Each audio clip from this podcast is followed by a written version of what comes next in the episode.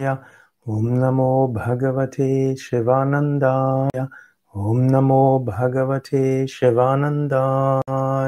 Subtile Bewusstseinszustände. Der 44. Vers des ersten Kapitels des Yoga Sutra lautet Etayaiva Savichara Nirvichara Chasukshma Vishaya Vyakyata. Durch das, was in den vorigen zwei Sutras erklärt wurde, ist auch Savichara und Nirvichara und das, was noch subtiler ist, erklärt. Er hatte ja vorher gesprochen über Savitaka, Nirvitaka. Savitaka ist ein Bewusstseinszustand, wo die Wahrnehmung vermengt ist mit den Projektionen, mit dem, was man von sich selbst weiß, was man aus dem im eigenen Unterbewusstsein so hat. Nirvichara heißt, man löst sich davon und spürt letztlich den, das, was tatsächlich ist. Und es gibt aber auch Savichara und Nirvichara. Du kannst also nicht nur zum einen etwas wahrnehmen und dann sofort projizieren, und du könntest dann auch aufhören zu projizieren und dann einfach nur ohne Projektionen, ohne drüber nachzudenken, es erfassen, erspüren, Intuition üben. Natürlich, die Intuition kann auch wieder falsch interpretiert werden. Du kannst genauso aber auch Savichara üben, das heißt, du kannst nachdenken und überlegen.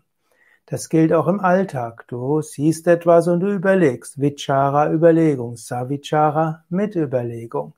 Du kannst jemanden sehen und überlegen, was will er von dir? Savichara. Du kannst etwas äh, ja, erfahren und überlegen, was sagt das für mich aus? Was sagt das für andere aus? Du kannst überlegen, was ist meine Aufgabe hier? Was soll ich tun, um das größtmögliche Gute zu bewirken, um Gott besonders gut zu dienen? Was ist meine Aufgabe? Wie soll ich es tun? Savichara. Oder wenn dich jemand irgendwo kritisiert, Savichara, was ist jetzt meine Aufgabe? Habe ich wirklich was falsch gemacht? Sollte ich mich verbessern? Savichara, sollte ich etwas an mir ändern? Könnte ich vielleicht etwas geschickter mit dem anderen umgehen? War ich vielleicht nicht sorgfältig genug? War ich nicht genügend konzentriert? Also das Gegenteil, was meiste Menschen machen, wenn sie irgendwo kritisiert werden, dann schimpfen sie erstmal oder sie sind deprimiert, wollen den Kram hinwerfen oder ändern gar nichts. Flucht, Kampf, Todstellreflex. Aber Savichara bedeutet, mit einer gewissen Überlegtheit ranzugehen. Und das bezeichnet er durchaus auch als, als ein wichtiger Zustand. Savichara, also mit Überlegtheit rangehen. Also man könnte sagen, eine Möglichkeit aus Savitaka herauszukommen, ist Savichara zu üben, also mit Überlegung, mit Bedachtheit. Natürlich, Savichara ist nicht das Letzte, denn letztlich geht es auch darum, über den Intellekt, über das Unterscheidungsvermögen hinauszugehen. Deshalb gibt's Nirvichara.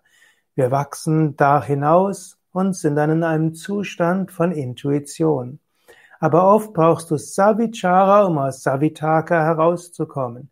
Also deine Voreingenommenheit, die Identifikation mit deinen Emotionen, mit, mit deinem Selbstbild, Reizreaktionsmechanismen, deinen alten Themen. Und da kann eben Savichara dir helfen. Du kannst auch überlegen, was sind meine eigenen Themen, worum geht's dort. Auf gewisse Weise beruht ja auch die psychologische Yogatherapie zum Teil darauf, dass man sich bewusst wird, wo projiziere ich, was Savitaka. Mit Savichara wirst du dir dessen bewusst. Das ist dann eben nicht nur intellektuell, das ist Savichara, Savichara du kannst sagen Nirvichara, heißt auch Bewusstseinszustand, bewusst werden, indem du bewusst wirst, ohne so lange nachzudenken. Du kannst auch sagen, mit Savichara wirst du bewusst, indem du nachdenkst. Durch Nirvichara ist eine gewisse intuitive Bewusstheit. Hm, das ist ja auch eben ein großer Teil zum Beispiel der Selbstreflexion im Hatha Yoga ist das Savichara. Und danach kommst du zu Nirvichara. Und das ist, du gehst ins Spüren und ins Fühlen. Du musst aber aufpassen, dass Spüren und Fühlen nicht nachher wieder Savitaka wird. Du gehst in deine alten Reizreaktionstechnik, deine alten Emotionen hinein. Es gilt darüber hinaus zu gehen.